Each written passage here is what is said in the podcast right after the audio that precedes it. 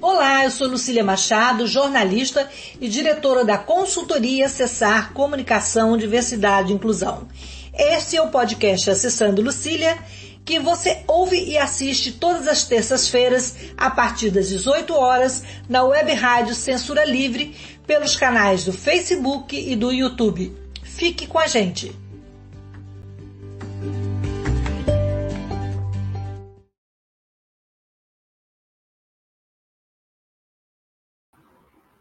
Olá, boa, boa noite. É, é, hoje é o Dia Mundial das Doenças Raras e esse é o tema do nosso podcast, é, terça-feira, 28 de fevereiro. A data é, do Dia Mundial das Doenças Raras ela foi instituída pela Organização Europeia de Doenças Raras, é, sempre no 29 de fevereiro, por ser um dia raro, né, que ocorre nos anos bissextos. Mas, como esse ano, né, não temos o o dia 29, é o dia que a gente vai falar, é, vai pensar e refletir né, sobre as doenças raras que atingem mais de 300 milhões de pessoas no mundo. E no Brasil, as estatísticas revelam é, cerca de 13 milhões. Né? É uma doença rara, só para a gente ilustrar, é quando atinge menos de 65 pacientes é, em cada grupo de 100 mil. Então, para essa conversa necessária e urgente. É, as nossas convidadas são a Fátima Azevedo. A Fátima é médica geneticista, graduada pela Faculdade de Medicina da Universidade Federal do Ceará, pós-graduada na Faculdade de Medicina da USP de Ribeirão Preto, geneticista pioneira no Ceará na pesquisa, no atendimento e no aconselhamento de pacientes com doenças raras. Ela também é professora adjunta do Departamento de Saúde da Mulher, da Criança e da própria Universidade Federal do Ceará. É, e temos também a Renata Tibiriçá, que é bacharel em Direito, especialista em Direitos Humanos, pela USP, doutora e mestre em Distúrbios de Desenvolvimento pela Universidade de Mackenzie, pós-doutoranda em Educação Especial pela Universidade Federal de São Carlos, UFSCar, é professora de curso de pós-graduação em disciplinas sobre direitos em, direito das pessoas com deficiência. Renata também é defensora pública pelo Estado de São Paulo, coordena o núcleo de direito da pessoa idosa e da pessoa com deficiência, e é também membro da comissão, muita coisa, Renata, como é que dá conta disso tudo? É, das pessoas com deficiência, da Comissão de Direito das Pessoas Idosas da Associação Nacional dos Defensores e Defensoras Públicos, a ANANDEP. A Renata também é uma mulher com uma doença rara, é a síndrome de Ehlers-Danlos. Então, é, nós tínhamos uma outra convidada, a Marina Batista, que uma jovem influenciadora que tem AME, mas infelizmente a Marina está num evento em Brasília, lá no Ministério dos Direitos Humanos, da própria Secretaria da Pessoa com Deficiência Nacional, e o, o evento acabou agora, ela não está conseguindo se conectar. Então, vamos seguir o nosso papo aqui. Se a Marina conseguir entrar, ela, ela entra na nossa roda. Bem, vou me descrever, sou uma mulher branca, de cabelos castanhos escuros, estou com óculos dourados é, e uma correntinha perolada, um leve batom na boca, um brinco esverdeado, uma blusa branca com detalhes em verde, cor de abóbora. É. Então, eu vou passar aqui para a Fátima, para ela se descrever, e depois para a Renata, para a gente começar esse bate-papo tão importante. Fátima, muito obrigada por ter aceito o convite e por estar aqui, trazer a sua experiência e, e a sua magia na pesquisa e também é, em todo o conhecimento da área. Bom, é, queria agradecer a Lucília, né, antes de me descrever aqui, e só fazer uma correção na apresentação que ela me fez, né? Então, a minha área de atuação em genética é área clínica. Então, ah, eu desculpa, não é área clínica. Tanta coisa no currículo, eu tentei diminuir mas complementa Então, minha atuação é na área clínica, né? A minha atuação na área de pesquisa, quando fiz, foi só na parte clínica. Então, não teve nada de laboratório, exceto na época da minha formação. Bom, deixa eu me descrever aqui. Eu sou é, uma mulher morena, morena clara, estou um pouco desbotada porque faz tempo que não pego sol, Uh, o cabelo é um pouco grisalho aqui e o restante está atingido, cabelo curto, encaracolado. Estou uh, com batom cor de boca, Estou com óculos com a parte de cima da armação vermelhinha, um pouquinho blush e uma blusa é, de, de alça larguinha, da cor verde, quase um verde bandeira, né? É isso. Estou com um brinco azul pendurado de, de pedrinha azul. Maravilha. Estou muito Renata, feliz de estar com vocês. Por favor, se descreva para os nossos ouvintes que não conseguem enxergar. Não, obrigada, Lucila, é, pelo convite. É, eu sou uma mulher branca, de cabelos e olhos castanhos. É, eu tenho 47 anos. É, eu estou vestindo um vestido é, meio roxo. É, é, um roxo meio desbotado. É, e atrás de mim tem uma estante de livros, que aqui é o, o escritório de casa onde eu trabalho, quando eu trabalho em home office. Muito bom, Renata. É, voltando então para Fátima, Fátima, o que é na verdade, fala-se muito, estuda-se muito, especula-se muito sobre as doenças raras. O que é uma doença rara? E por que hoje ainda é tão difícil o diagnóstico correto dessas Pronto. patologias? Pronto, é, o que a Lucília falou na introdução, né, sobre até 65 pessoas né, em 100 mil habitantes, é, isso é uma definição que a gente tomou da Organização Mundial de Saúde, mas ela é rara não apenas pela quantidade é, de pessoas, né? Que ainda é pequena em relação se você pensar assim na doença isolada, mas quando você junta todas as outras doenças, a gente tem mais ou menos 13 milhões de, de pessoas afetadas. Então, como que elas acontecem? Você pode ter é, um sintoma levíssimo, confundir esse sintoma com qualquer outra doença e já ser um sintoma de uma doença rara. Uma febre que você tem que vai e volta, uma coceira, um prurido no corpo que você possa apresentar, uma, uma visão é, é, que você, é, uma visão dupla que você possa ter em algum momento. Então, as doenças raras, elas são de difícil diagnóstico, exatamente porque às vezes elas têm sintomas muito simples que podem ser sintomas de doenças banais, triviais, e elas podem passar um tempo muito grande sem diagnóstico. Por quê? Porque você vai numa emergência, você vai no posto de saúde e fica por isso, e daí o sintoma se repete, se repete, até que um belo dia você vai num hospital onde tem um, um, um profissional que é, se preparou, que se especializou nessa área e tem um clique de pesquisar dentro das doenças raras se aquele seu sintoma que se repete e não foi diagnosticado ainda, se faz parte de uma doença rara. Então, o que a, o que a gente vê é, acontecer é exatamente uh, o diagnóstico tardio das doenças raras. Quando, se ele fosse feito mais precocemente, se a gente tivesse várias equipes preparadas, com um olhar mais cuidadoso nesse sentido, porque realmente são raras, até para mim, que sou médica geneticista, que vivo estudando, eu estudo todo dia. Tem coisas que eu não sei, tem coisas que eu nunca vi, tem coisas que só vi em livro, de tão raras que são. Mas como a gente estuda o tempo todo, você viu no livro, quando aparece para você, você já já tem uma ideia do que possa ser, tá certo? Então, ela é rara, não só pela, pelo número, mas também pela, pelo como ela se mostra, pela sintomatologia.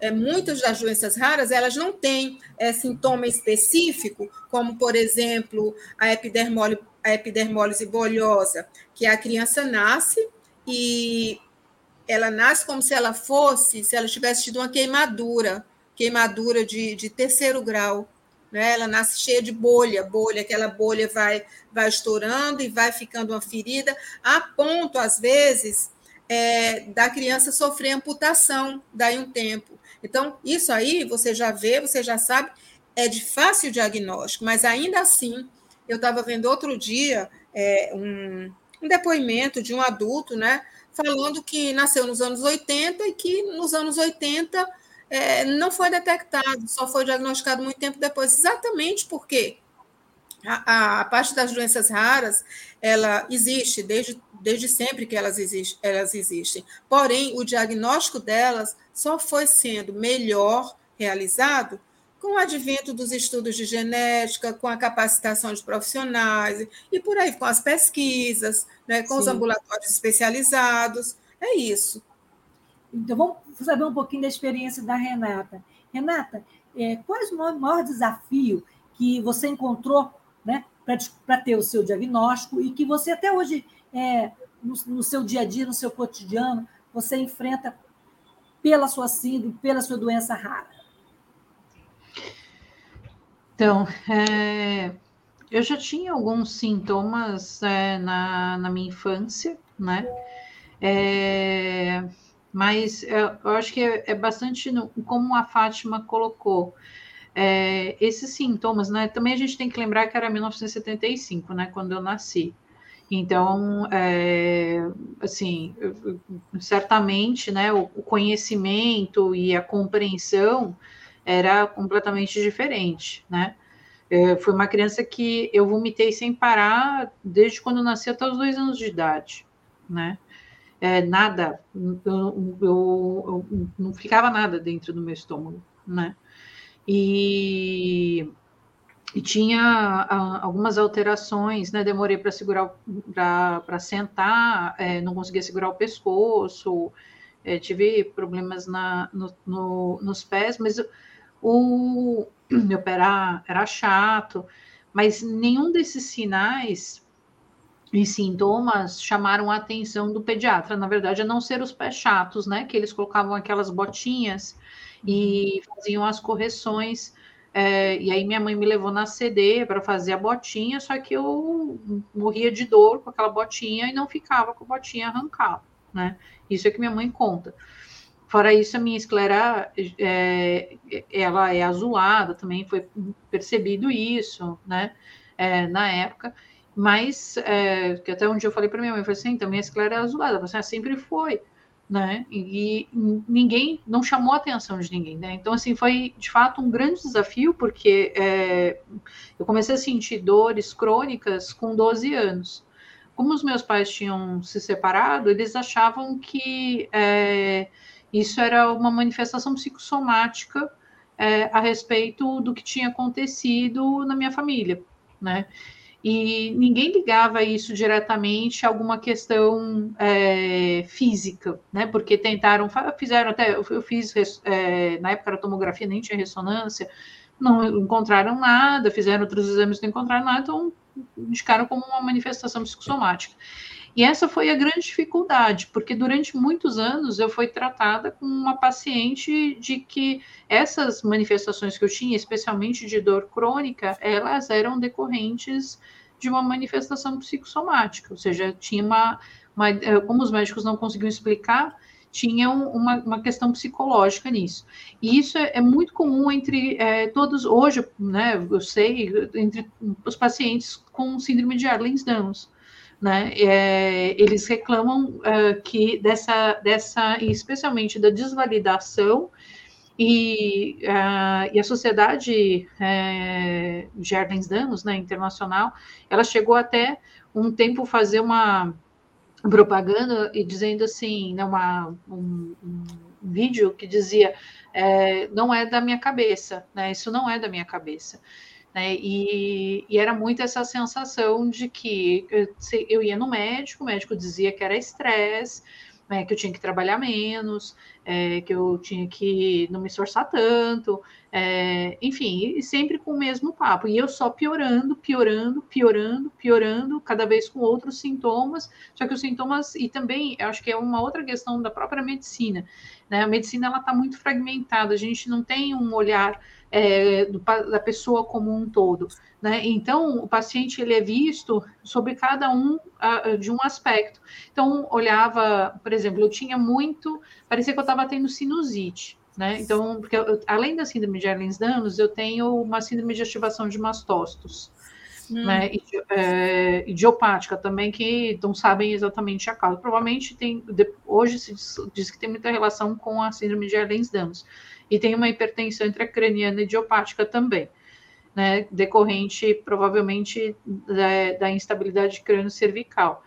Mas são tudo coisas que ainda também nem tem grandes explicações é, para tudo isso. Né? Então, o grande desafio é que eram sintomas que, isoladamente, eles pareciam sintomas comuns, só que se a gente pensasse em analisar isso em conjunto, né, como a própria Fátima falou, eles poderiam, de fato, caracterizar uma síndrome.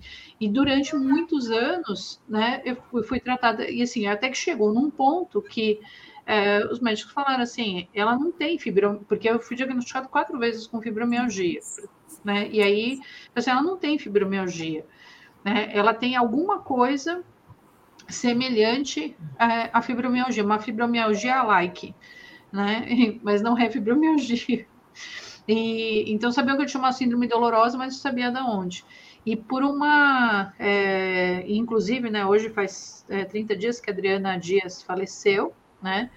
E, e a Adriana foi uma pessoa importantíssima nessa descoberta, né? É, porque a Adriana tinha osteogênese imperfeita, né? E que também é uma colagenose, e, e ela chamou atenção, né? Eu conheço, conheci a Adriana há, há 10, 10 anos, né? E, e ela falou assim, Renata, é, na verdade, ela já tinha falado há bastante tempo, né? Ela falou assim: olha, tem muita gente que tem fibromialgia e, na verdade, não tem fibromialgia, tem uma outra doença que chama síndrome de Ehlers-Danlos. Ela foi pesquisar, só que em português aparece como síndrome do homem elástico, tudo. Eu falei assim: não, acho que não pode ser isso, né? Até que na, na segunda vez que eu tive uma crise muito, muito forte, que eu já não estava conseguindo trabalhar, né? E a Adriana ficou muito preocupada comigo. Ela falou assim: Renata, tenta ver se é isso, né? Porque, assim, é, você está piorando, né? Você precisa se cuidar e precisa ver o que que é, né? E quando, no fim, eu fui fazer, é, eu fui procurar uma pessoa que era especialista, né? Que foi nesse momento que já ninguém mais sabia o que fazer comigo. É, aí, ela, aí ela identificou que, de fato, eu tinha síndrome de Ehlers-Danlos. Hoje, inclusive, eu estou num estudo mundial da Ehlers-Danlos Society, né, é, que está buscando descobrir o gene associado a esse subtipo da Ehlers-Danlos, que é da Ehlers-Danlos tipo, é, hipermóvel. Então, assim, eu preencho todos as, os critérios clínicos é, para a síndrome de Ehlers-Danlos hipermóvel. Né, só que, de fato, nunca ninguém descobriu. Então, assim, o maior desafio, de fato, foi esse, é de esse olhar segmentado da medicina e dessa sensação de que é, muito do que você fala é, não é olhado como uma questão orgânica, né? E eu acho que, não sei se isso também é uma questão que tem um pouco no Brasil, né? É, mas olhado no, no, sentido de que a gente não sabe o que, que é, então é uma questão psicológica, é psicossomática, né? É estresse. Vamos ouvir a Fátima, que eu achei interessante essa sua abordagem, né, Fátima? Você concorda com esse olhar segmentado da medicina? Eu, por exemplo, eu tenho lesão medular. E eu acho que eu sou pessoa tetraplégica, estou até na cadeira de rodas, esqueci de falar. Mas, assim, eu vejo que até hoje também os médicos não têm essa visão complexa do lesado medular. Então, Gente, que... é terrível. comentário. O que a Renata falou é a pura verdade. Eu não posso negar isso. Eu sinto isso na pele. Eu sou professora da universidade, da Universidade Federal do Ceará. É, tenho colegas competentíssimos, né, pesquisadores de ponta.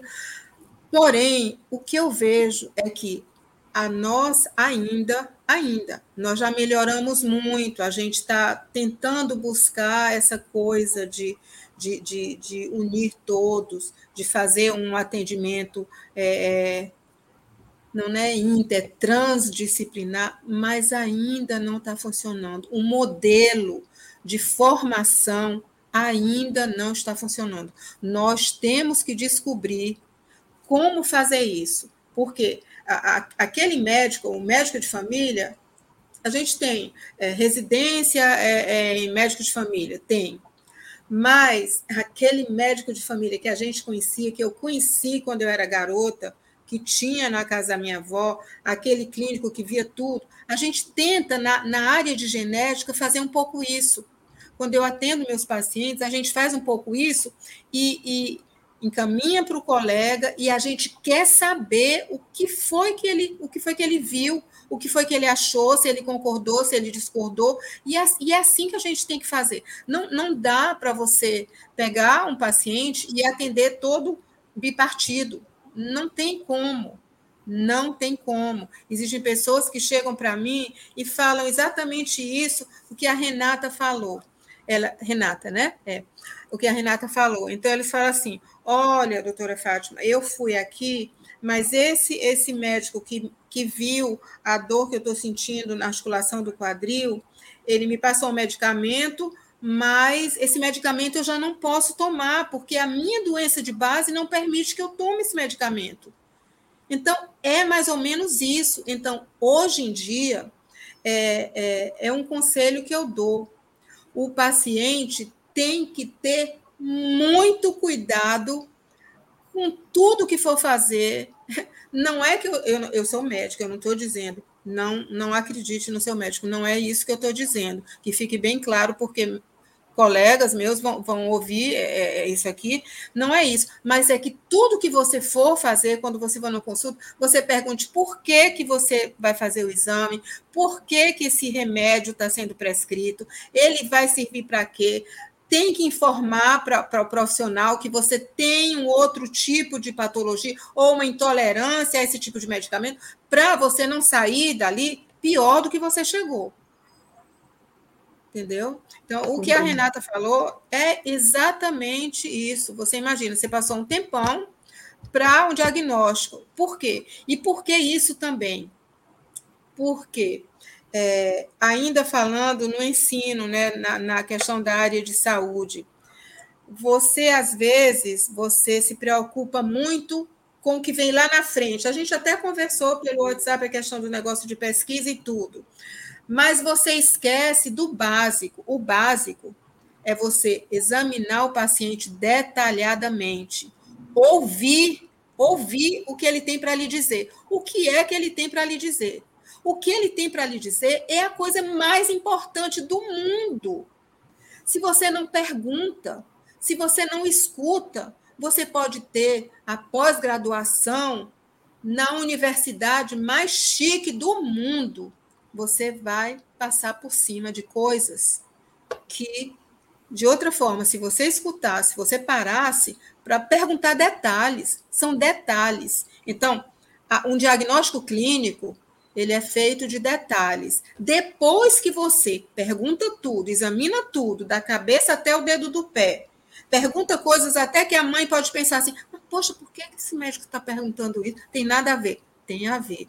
Depois de tudo isso, é que o profissional deve partir para solicitar os exames. Tem muitas doenças raras que nós diagnosticamos sem intervenção de exame. Nós pedimos o exame para confirmar, para ver se tem mais alguma coisa além do que o olho da gente viu.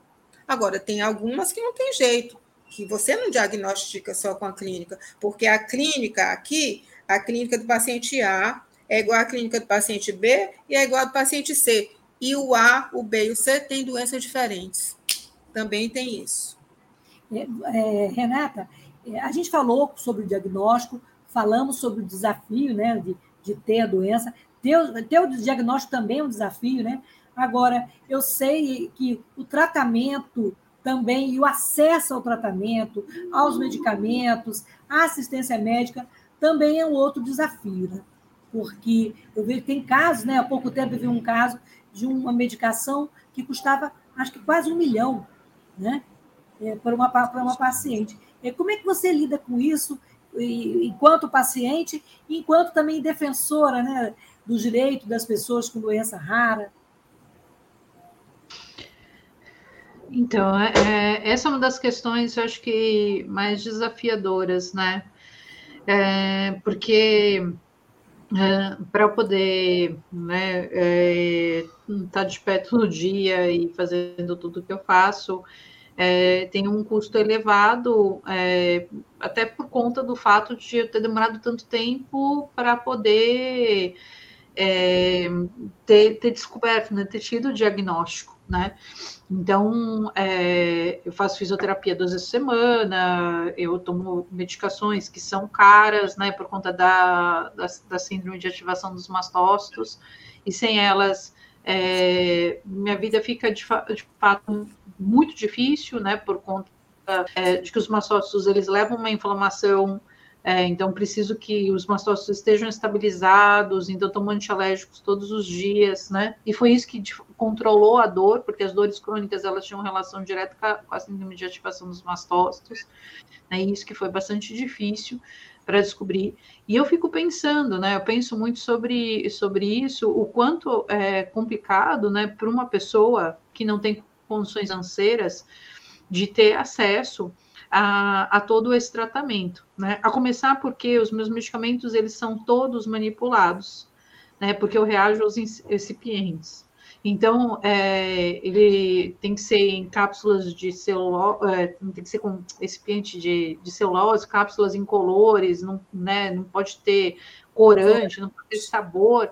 Então, assim, é extremamente é, complexo. E um dos medicamentos, ele é o princípio ativo importado, a absorção é muito pequena, que é, é, o, crom, é cromoglicato de sódio, e, e, ele tem um custo super elevado e às vezes tem um risco, inclusive, ele falta no, no mercado.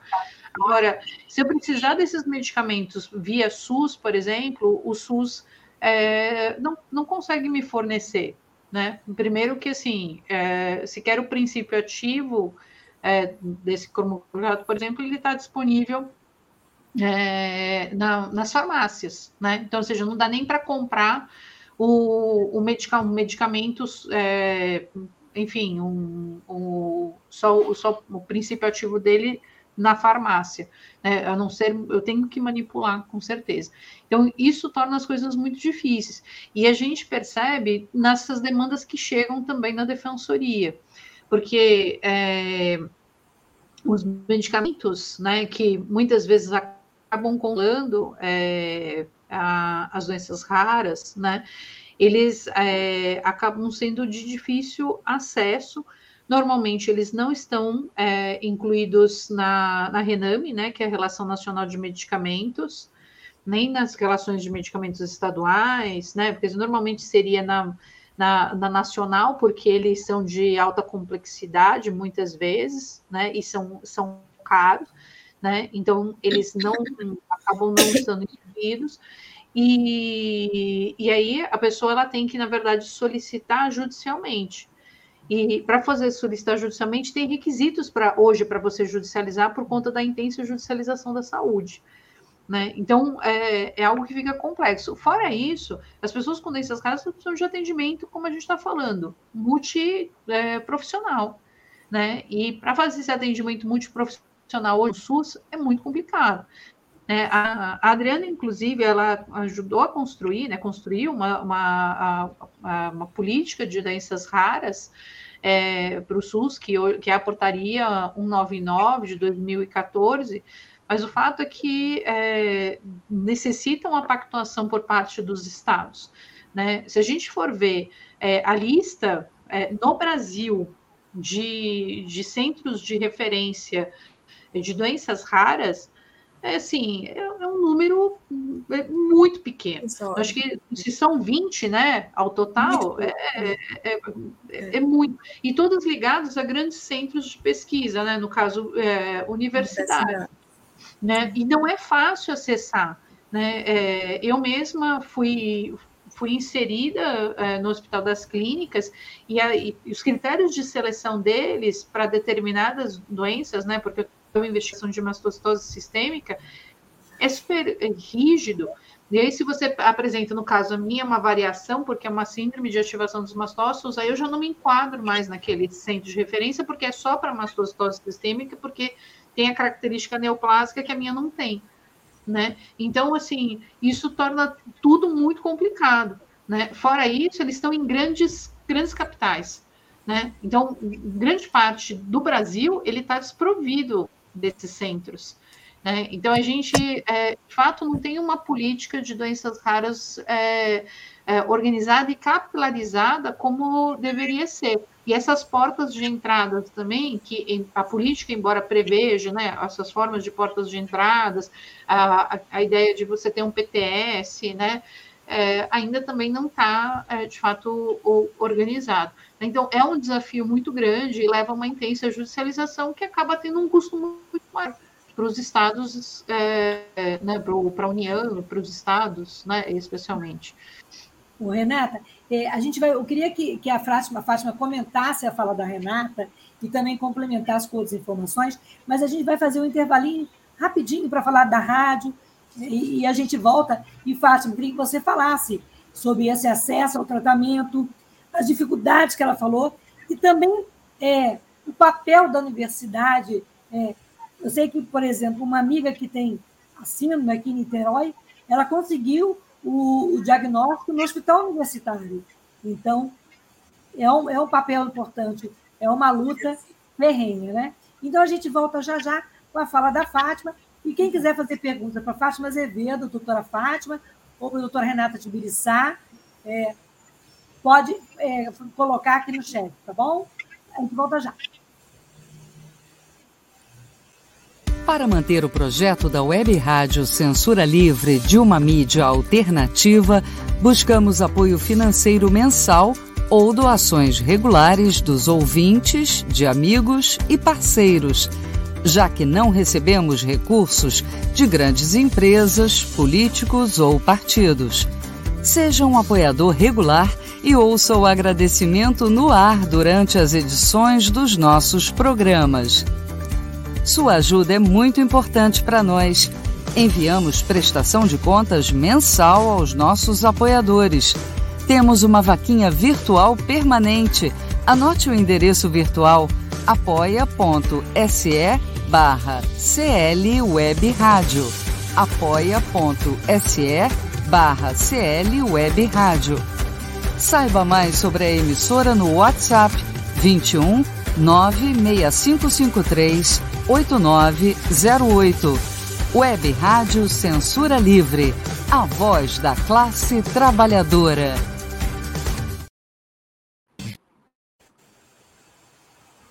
Jornalismo, debate sobre temas que você normalmente não encontra na mídia convencional, participação popular, música de qualidade e muito mais. Web Rádio Censura Livre. A voz da classe trabalhadora. Para ajudar a Web Rádio Censura Livre, anote os dados da nossa conta. Banco Bradesco, agência 6666. Conta corrente número 5602, dígito 2. Se preferir, nosso Pix é 32 954 696 0001 81 Somos uma emissora sem fins lucrativos e as contribuições são para pagar os custos de manutenção e transmissão. Desde já agradecemos a sua ajuda. Web Rádio Censura Livre, a voz da classe trabalhadora.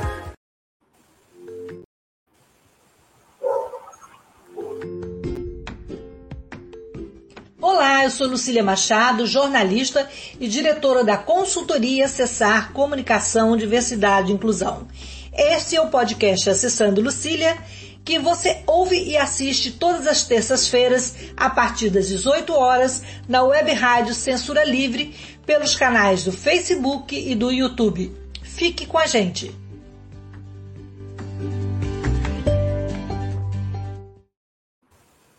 Então, voltando ao papo aqui com a advogada Renata Tiberiçá e a doutora Fátima Azevedo. Doutora Fátima, e depois da fala da Renata, né, eu queria que a senhora é, comentasse a fala dela e também é, essa, essa falta de, de acesso ao medicamento, ao tratamento. Como é que acontece no SUS? As unidades de saúde não, tão, não estão, não têm essa, essa, esse poder, digamos, né, de fazer o tratamento. E como ela falou, aí no Nordeste deve ser bem pior a situação, né?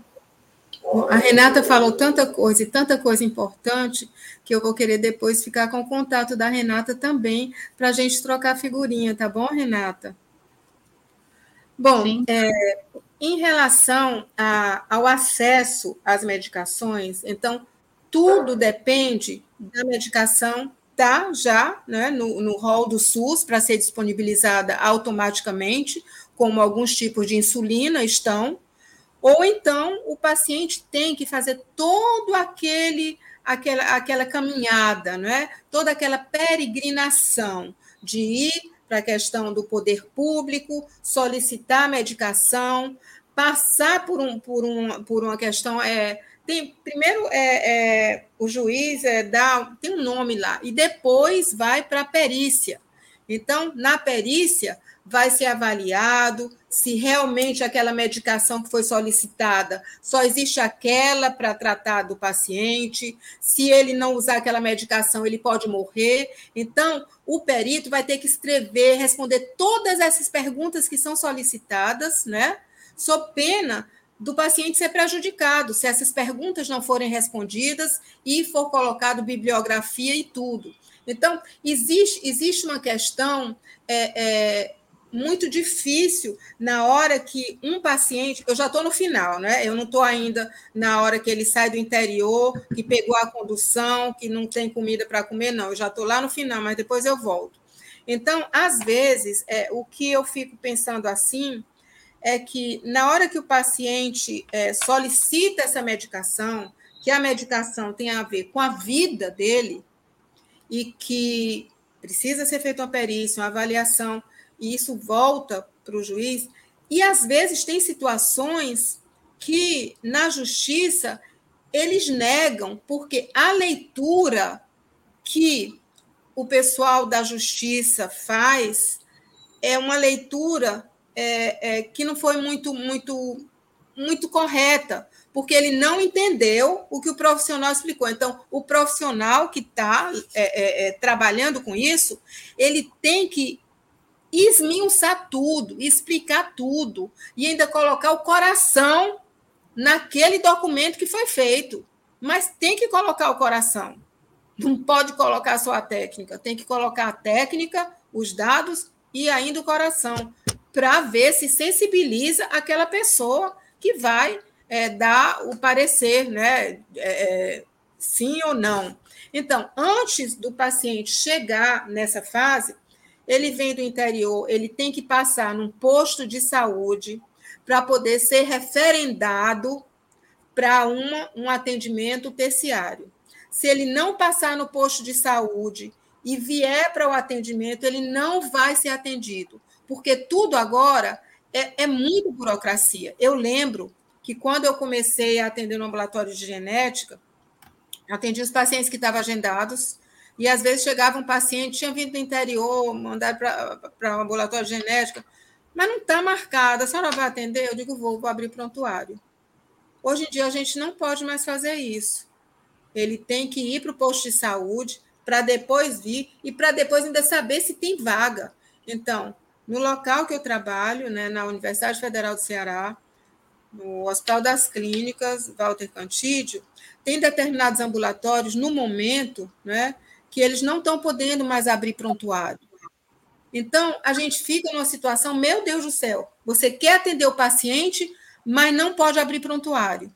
Você só pode abrir prontuário se for alguma coisa muito rara, se tiver assim. Então, nós estamos numa situação que a gente precisa fazer alguma coisa a nível de de comunidade, a nível de população, porque as coisas, a meu ver, não sei se Renata vai concordar comigo, Lucília, elas não acontecem de cima para baixo, elas acontecem na base. Então, a população tem que saber por que, que é importante cuidar das doenças raras? O que, que pode ser feito para dar diagnóstico precoce? O que, que pode ser feito para baratear esses medicamentos? Esses medicamentos são mais caros do que carro importado, que só o pessoal lá daquele. Os reis e rainhas podem comprar. Então, não tem quem possa. Né? E quem é que faz isso? Os grandes laboratórios. Então, onde é que entra? Onde é que entra o nosso poder? Onde é que a gente pode fazer isso? Porque, como, como eu estava falando, saúde e educação não são objetos de luxo, não são itens de luxo, não são coisas supérfluas. São coisas necessárias para a vida, para a qualidade de vida da pessoa, mas elas são tratadas como objeto de luxo no nosso país e em muitos outros países. No nosso país, a gente pode falar porque está aqui. Não é verdade, gente? Então, é muito difícil. Nós, que trabalhamos na área de saúde, nós ficamos numa situação muito dificultosa. Quando a gente vê um paciente que precisa de uma medicação, que se a medicação for usada, ele não vai desenvolver uh, paralisia, ele não vai desenvolver é, déficit cognitivo, e às vezes a medicação não foi autorizada. Ou então, ela foi autorizada, mas não chegou a criança começa a sentir dor porque a medicação não chegou. Então, demora ainda. Eu fico pensando assim, meu Deus do céu, sabe? É, as pessoas têm que se colocar no lugar do outro, tem que calçar o sapato do outro. Né? Ah, se fosse meu filho, como é que eu faria? Eu faria, que lei eu faria? É, se meu filho tivesse. Tem que fazer isso o tempo todo. Vamos ouvir a Renata. Renata, é, então você concorda com, com a Fátima que, além de tudo, falta política de cuidado Falta política pública é, na área das doenças raras? Na verdade, assim, a gente tem uma política pública, né? Que é essa portaria 199 de 2014, né? Que teve é, uma, uma participação importante aí da Adriana nessa construção, né? Agora, o problema, na verdade, não é que a gente não tenha política pública, mas a gente não tem a implementação dela né? Então é, é, mais ou menos o que a gente quando se fala, né, que não saiu do papel, né? Aquilo é, não, não, não, não, não efetivou, ou seja, não não está ali disponível para a população, né? Aquilo não acontece de fato para a população. E, e as pessoas elas é, ficam numa situação muito difícil. Uma outra coisa que acaba acontecendo também bastante né? É, hoje eu estava num evento de doenças raras, amanhã até comentei sobre isso, que é, a gente, né, por conta até do avanço da medicina, uh, as pessoas com doenças raras, que antes às vezes não conseguiam chegar à vida adulta, elas estão chegando à vida adulta. E a gente não tem uma política né, específica para a vida adulta. Fora isso, a gente também é, tem um olhar muito do ponto de vista da saúde, né? Se a gente for pensar, é, as doenças raras, né? É, na verdade, uma doença rara, ela é a origem de um impedimento físico, mental, intelectual, sensorial, né? Que pode, em conjunto com, com diversas barreiras, impedir a participação. Então, essa pessoa ela pode sim ser considerada uma pessoa com deficiência, claro, a depender de uma avaliação biopsicossocial, mas muitas vão acabar sendo consideradas pessoas com deficiência até pela própria, pelas próprias características das doenças raras, né, que tem um curso progressivo, degenerativo, né, crônico, é, que passa a exigir um atendimento multiprofissional. Né? E a gente acaba tendo um olhar também, que isso é uma coisa que, que me incomoda muito, só do ponto de vista da saúde. Né? Como se a pessoa é, com doença rara ela é, fosse uma pessoa que só precisa ser tratada é, do ponto de vista médico, né? O, e, e, não é isso, né? É, ao contrário, ela é, é uma criança que vai, que vai para a escola, é um adulto que depois vai trabalhar, né, é uma pessoa que tem é, lazer, educação, tem cultura, né, pode é, fazer algum esporte. Né? Por exemplo, eu fazia um esporte que era absolutamente inadequado pelo fato de eu ter uma, uma a síndrome de Ehlers-Danlos do tipo hipermóvel. Eu fazia judô. Né? Então, é, isso certamente agravou minha condição, né? Porque é, eu acabava fazendo microtraumas. Hoje, se eu tiver é, talvez umas cinco, um, uma, uns cinco discos ainda bons na minha coluna, muito. Né? Eu Você tenho... fazia porque não tinha sido ainda diagnosticado, não era, Renata? Fazia sem saber, né?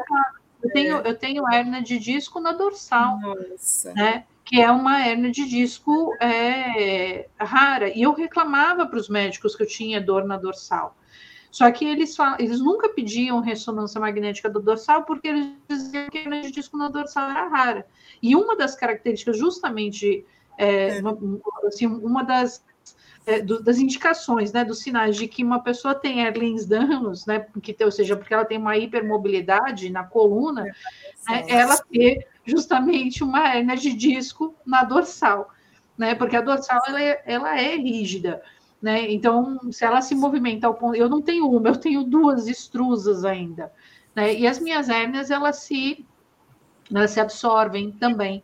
Né? Então, é, é, é, é alguma coisa que, que eu comecei a ter hérnias com 20 e poucos anos. Né? E, e, nada disso chamou a atenção das, das pessoas, né? no caso dos, principalmente dos médicos, uhum. né? dos profissionais que me atenderam. Né? Então, é, é, é bastante, é, é, bastante difícil é, todo, toda, toda essa questão. Né? Então, a gente precisa, de fato, é, ter um olhar é, tanto do diagnóstico quanto dessa, dessa intervenção que tem que acontecer, de fato, de forma precoce, né? mas olhar esse ser humano como inserido em todos os espaços da sociedade. Né? E, e, isso, na verdade, a política de doenças raras ela é voltada para a saúde. Ela não é voltada para essa pessoa dentro da sociedade. A, quem, a, a política que é voltada para a pessoa dentro da sociedade como um todo é a política de direitos da pessoa com deficiência. Né? Só que muitas pessoas com doenças raras são pessoas com deficiência né, pelas próprias, é, é possível, por uma avaliação biopsicossocial, certamente ela acabaria se enquadrando, até porque se a gente pensar é, na origem, 80% são de origem genética, né, é, as doenças raras, e muitas delas causam deficiência intelectual, só aí a gente já tem um grande grupo que já se caracteriza deficiência.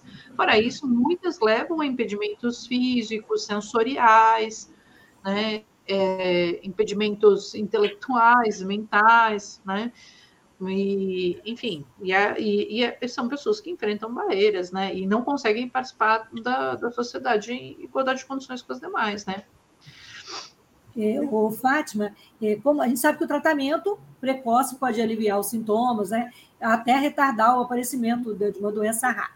E eu sei que você não é especialista em pesquisa, mas as pesquisas nessa área no Brasil e no mundo, ela anda qual, qual, o ritmo do passo dessas pesquisas? Elas são bem promissoras, elas são bem promissoras. E até uns 10 anos atrás a gente não via todas essas doenças que estão sendo tratadas agora sendo tratadas. Eu acredito que a gente vai ter, daqui mais ou menos uns 10 anos, mais doenças diagnosticadas e mais tratamentos, Lucila. Tá? As pesquisas elas são são céleres mesmo, elas estão não, não são lentas, elas seguem né, todo aquele protocolo né, das fases que é obrigatório ter, mas eu acho que tem muita coisa boa vindo por aí. Né? Eu só gostaria que essas coisas boas é, é, tivessem mais acessibilidade, né? porque ainda é muito difícil. Né? Gente tem uma pergunta, um comentário de uma, de uma ouvinte que eu queria que, que Renata eh, comentasse. A Delma Pacífico disse que há capacitismo e preconceito, pelo que disse a Renata. Também, quer dizer, as pessoas com doenças raras também sofrem capacitismo e preconceito. Concorda, Renata? Com certeza. É, a gente, inclusive, fez uma, uns dois anos atrás, se não me engano, é, um evento na Defensoria com a participação da, da Adriana e do professor Natan, da UNB, é, que chamava é, Capacitismo é, da Deficiência às Doenças Raras. Né? A gente fez justamente em alusão ao Dia Mundial das Doenças Raras. Então, assim, as pessoas com doenças raras, né, é, podem, né, como eu falei, podem ser consideradas pessoas com deficiência, é, por conta de, desses impedimentos é, em conjunto com as barreiras, né, de acordo com, a, com o conceito de pessoa com deficiência, e, consequentemente, é, a, gente, a gente vê é, atos capacitistas em relação às pessoas com doenças raras, da mesma forma como a gente vê em relação às pessoas com deficiência. Né? É, eu, eu pensaria hoje mais as doenças raras como é, muito mais a origem dos impedimentos que levam a uma deficiência, né? é, do que pensar é, como algo separado da, da, da, da, deficiência. Né? Porque a gente acaba tendo esse olhar é, como se fossem dois grupos distintos, né? as pessoas com doenças raras e as pessoas com deficiência. Não, são dois grupos que têm uma intersecção importante e talvez muito grande. Né? É, eu, a gente não, não tem estudos para dizer né, qual é o tamanho dessa intersecção, até porque a gente não tem é, uma avaliação biopsicossocial com um olhar com base na, na CIF, né, que permitiria a gente poder é, verificar, mas eu, eu, eu diria que deve ser uma intersecção muito importante, né, por conta dessas características que eu que eu estava colocando né? E, e, isso faz com que as pessoas com doenças raras passem por, pelas mesmas situações de discriminação que pessoas com deficiência passam. Né? Porque o capacitismo, ele é, é, a discriminação em relação à pessoa com deficiência, né? Então, a gente vai ter, sim, capacitismo em relação às pessoas com doenças raras, que são pessoas com deficiência. Ô, Fátima, é, hoje é, nós temos, tivemos um evento né, no Ministério dos Direitos Humanos, é, puxado pela, pela Secretaria Nacional da Pessoa com Deficiência, agora foi sob a batuta da Ana Paula Fiminella, que, e qual a importância desse tipo de iniciativa para a conscientização das doenças raras, né? É, fortalece o conceito, né? E ajuda a desmistificar?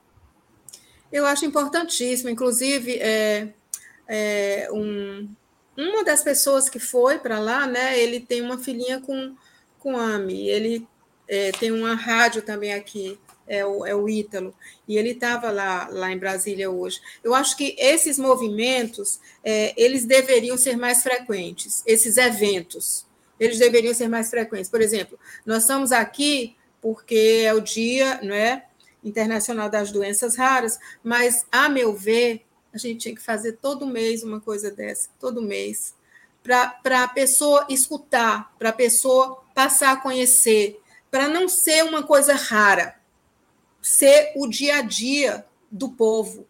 Porque quando é, você aprende, quando você ouve falar de algo que você só ouviu bem longe, aquilo ali passa a fazer parte da sua vida e você passa a aprender, modifica o seu comportamento, você passa a entender, a querer saber, a ajudar. Se você é, é, de uma área da engenharia, se você é da área da educação, você já vai pensar mais na acessibilidade, já vai pensar mais na inclusão. Então, todas essas coisas, das dificuldades que penso eu, nós temos como seres humanos, ela vem a partir da ignorância. Então, um evento desse, ele é um evento exatamente para mostrar a importância de você saber o que é uma doença rara, o que, que as, as, as pessoas com doenças raras precisam, né? as famílias das pessoas com doenças raras, o que, que precisa ser modificado na nossa sociedade, nas escolas, o que, que precisa ser modificado. Os professores precisam ter uma formação diferente? Precisam. Né? As escolas precisam ter uma arquitetura diferente? Precisam. Os brinquedos precisam estar é, é, é, propícios a receberem todo tipo de criança? Precisa. Se uma criança é, qualquer, de três anos, pode brincar num determinado brinquedo, é porque outra criança que não tem visão, ou que não tem boa locomoção, ou que não tem audição, ou que perdeu um bracinho, ela também deveria poder brincar no brinquedo. Então, todas essas coisas, elas só vão mudando a partir de um pensamento coletivo que mudou. Enquanto a gente ficar todo mundo na sua caixinha, achei ótimo a Renata falar que a coisa fica muito na área da saúde, mas não é só na saúde, é na área cultural, é na área educacional, é em todo. É uma questão do ser humano, né? de ver é, a situação diferente. E a partir daí pensar junto com outras pessoas, sugerir ideias, quem trabalha nos órgãos né, que que fazem as leis na secretaria é, do município, do estado, né, a nível federal, atentar para essas coisas que são ditas pelas pessoas que têm doenças raras, pelos profissionais que trabalham com quem tem doenças raras, por quem se interessa de divulgar isso, como você na, na sua rádio. Então, eu acho que é por aí, sabe, ô Lucília? Exatamente. E, Renata, e queria que você comentasse é, a importância da gente estar aqui falando é, nesse momento raro sobre as doenças raras, né? E, e também da importância de, de, do Ministério do, dos Direitos Humanos, é, da Secretaria, né, tá abrindo essa porta, né? É, a porta é muito bem, muito bem detonada pela Adriana Dias, como você falou. Eu tive a oportunidade de fazer programa com a Adriana, o podcast com a Adriana, e ela tinha várias doenças raras, né, Renata? E ela foi uma batalhadora em todos os sentidos. Então, qual a importância da gente estar aqui falando sobre isso e de estar fazendo evento e estar colocando bloco de doenças raras na rua? Com certeza, Lucília, é, é importantíssimo que a gente possa é, colocar luz né, sobre, sobre esse tema, é, que isso possa estar sendo trazido nesse podcast e, e também é, no, no, no, evento do Ministério da, do, dos, Direitos da, dos, dos Direitos Humanos, né, no qual faz parte a Secretaria Nacional de Direitos da Pessoa com Deficiência. Eu acho que é, a gente uh, também né, precisa de um olhar, né, especialmente, né, que a gente estava até falando né, sobre o conceito de pessoa com deficiência, né, desse olhar é, de um modelo de direitos humanos é, para as pessoas com deficiência, para as pessoas com doenças raras, né, de pensar que a gente precisa de fato garantir os direitos e os direitos sociais mais básicos, né, como a Fátima estava colocando, né, então, é, para além da saúde, né, educação, assistência social, né, trabalho, é, previdência social, né, e, e, tantos outros é, direitos que são é, tão, tão inerentes né, é, às pessoas e que são necessários para poder garantir, principalmente, qualidade de vida né, e, e participação, né, para que as pessoas de fato sejam incluídas em todos os espaços que todo mundo está. Né, e, e quando a gente consegue é, colocar isso em, em, espaços principalmente do governo, e quando o governo federal também chama atenção para essa pauta, isso de alguma forma também reverbera nos estados. Né? É, aqui no estado de São Paulo, a gente teve um evento hoje, né? a gente teve um simpósio é, sobre doenças raras, né, que eu participei, é, e foi um, um, é, eu acho que foi o primeiro simpósio, né, então a, a, gente já vê uma mudança também nesse sentido, né, de, de, se, de fato discutir, é, refletir sobre as políticas, né, é, o secretário também comentou sobre é, que ele, é uma, uma pauta que ele está preocupado, então eu acho que é, isso de alguma forma vai ganhando espaço né, dentro, dentro dos governos e tornando possível que, de fato, essas políticas públicas venham a ser implementadas e acabem na ponta, né, garantindo os direitos é, das pessoas que mais precisam. Nosso tempo está terminando, a gente poderia ficar aqui falando muito tempo né, sobre os desafios e também sobre, sobre essas vitórias, né, porque a gente fato da gente estar aqui falando sobre isso e pensando e refletindo é muito importante, né? E tem um papel fundamental, como a própria Fátima disse, a educação, as pessoas também, né? É, na base, ter informações, né? É muito importante. Então, eu vou pedir que a Fátima desse o recado final e a Renata também. Tá, eu estava pensando aqui é, é, sobre a questão, aí a questão da saúde mesmo, que todos, todas as pessoas que têm doenças raras ou que tiveram filhos com doenças raras, é importantíssimo lembrar não apenas de procurar o diagnóstico e o tratamento que possa ter, mas também pensar na família como um todo, tá certo? De onde veio a doença, Será que eu tendo um próximo filho, que risco eu vou ter de ter uma criança com a mesma característica? O que eu posso fazer? Que decisões eu devo tomar? Não estou falando aqui no sentido de ser eugenista, não. A gente fala no sentido de um processo educativo, para que a própria família, o próprio casal saiba, bom, meu próximo filho tem um risco bem alto de nascer com as mesmas características do meu primeiro. Como é que eu vou agir desde o início? O que, é que eu vou fazer para a coisa não complicar? O que, é que eu posso fazer para tratar desde o início? Então, o conhecimento, né, a informação correta, ela vale ouro. Então, é muito importante que as pessoas que têm doenças raras, ou têm, ou tiveram filhos com doenças raras, ou parentes, tenham essa orientação de procurar uma avaliação genética, um aconselhamento genético para orientação. Nada diretivo, ah, você não pode fazer isso, você não pode ter. Não. A própria pessoa, com o conhecimento que ela vai receber, a informação, ela própria vai decidir. Então, é muito importante isso. Aqui em Fortaleza, nós temos é, dois hospitais de referência, dois centros de referência, que são o Hospital Universitário Walter Cantídio, da, na Faculdade de Medicina da UFC, e o Hospital Albert Seib. Inclusive, na cartilha da, das doenças raras, quem ajudou a fazer foi uma ex-aluna minha, que também trabalha conosco no ambulatório de genética, a doutora Denise, tá? que é uma pessoa maravilhosa e que teve muito dentro, ainda está dentro do Ministério da Saúde, é, nessa área das doenças raras, tá bom? Então foi um prazer estar aqui com vocês, minha gratidão. Eu que agradeço. E podem contar comigo em qualquer outra oportunidade. Aí na tela tem o contato da Fátima e também tem o da Renata.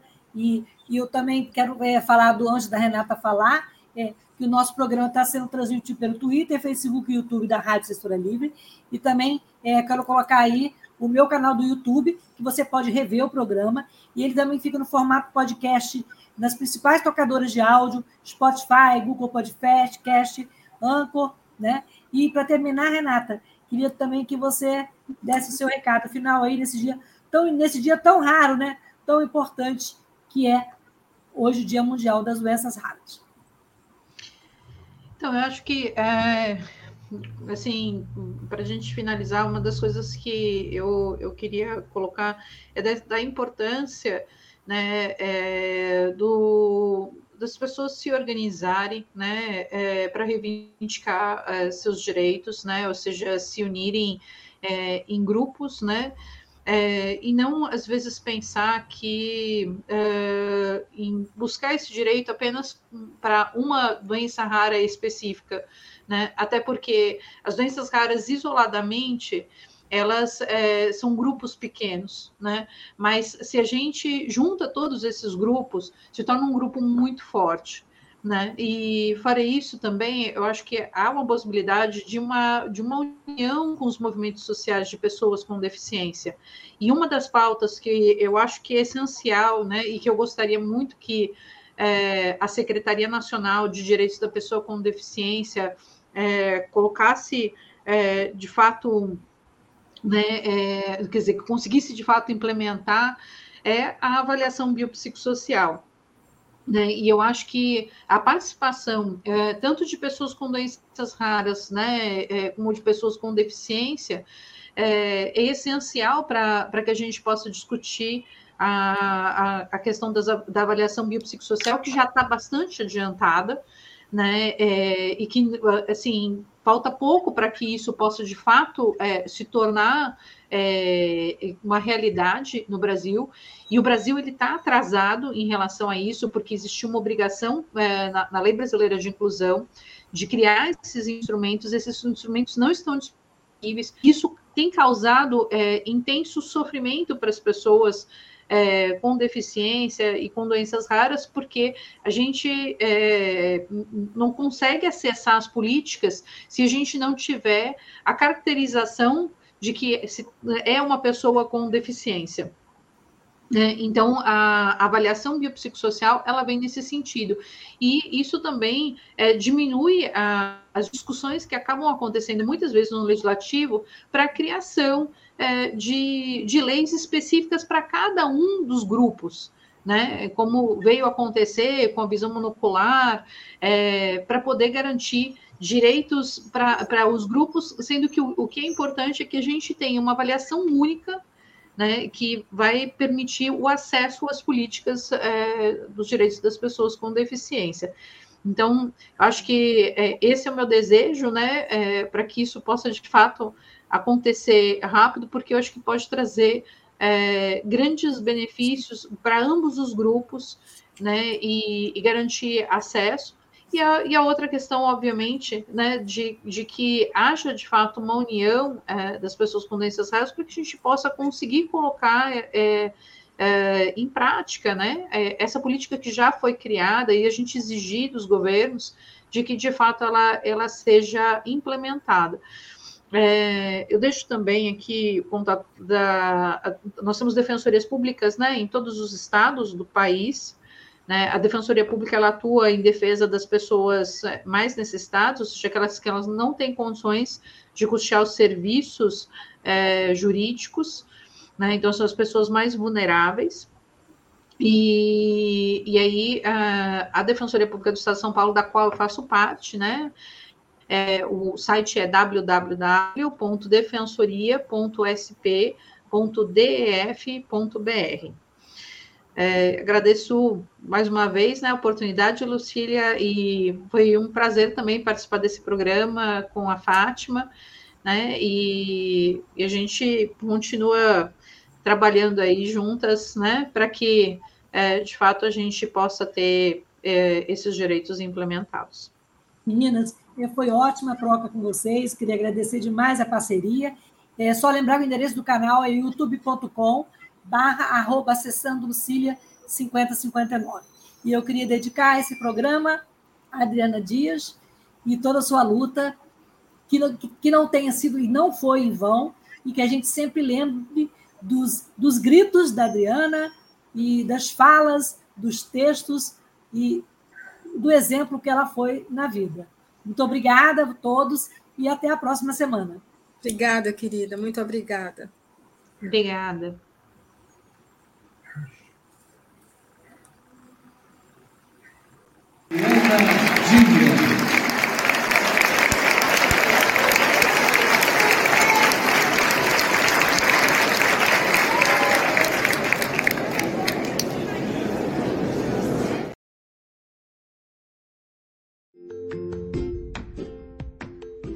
Olá, eu sou Lucília Machado, jornalista e diretora da consultoria Acessar Comunicação, Diversidade e Inclusão. Este é o podcast Acessando Lucília, que você ouve e assiste todas as terças-feiras, a partir das 18 horas, na web rádio Censura Livre, pelos canais do Facebook e do YouTube. Fique com a gente!